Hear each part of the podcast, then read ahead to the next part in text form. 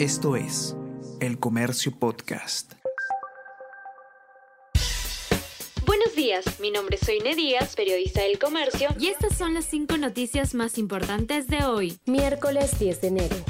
Desborde terrorista en Ecuador. Criminales irrumpen en canal de televisión de Guayaquil y toman de rehenes a trabajadores. La policía logró capturar a 13 delincuentes, quienes serán procesados por terrorismo. Otro cabecilla de narcos fugó de la cárcel. Gobierno de Novoa comunica existencia de conflicto armado interno y ordena a militares neutralizar a las agrupaciones que atentan contra los ciudadanos. Se suspende las clases presenciales en los colegios. En tanto, el Perú dispone de declarar en emergencia toda la frontera del norte. Se acordó el envío inmediato de un contingente policial de la DIROES y de ministros para reforzar la seguridad ante la crisis del país vecino.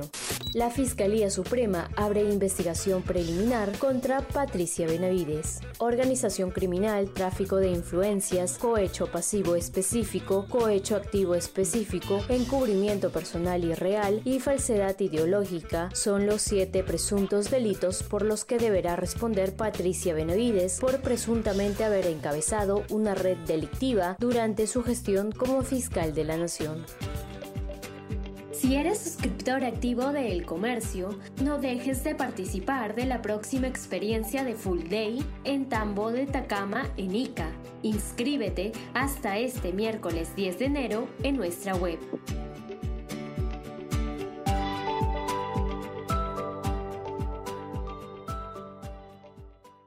La refinería de Talara ya le cuesta al Estado 6.530 millones de dólares. Desde su concepción en el 2008, el costo se ha quintuplicado. Los intereses preoperativos han escalado a cerca de mil millones de dólares, de acuerdo con información de Petroperú.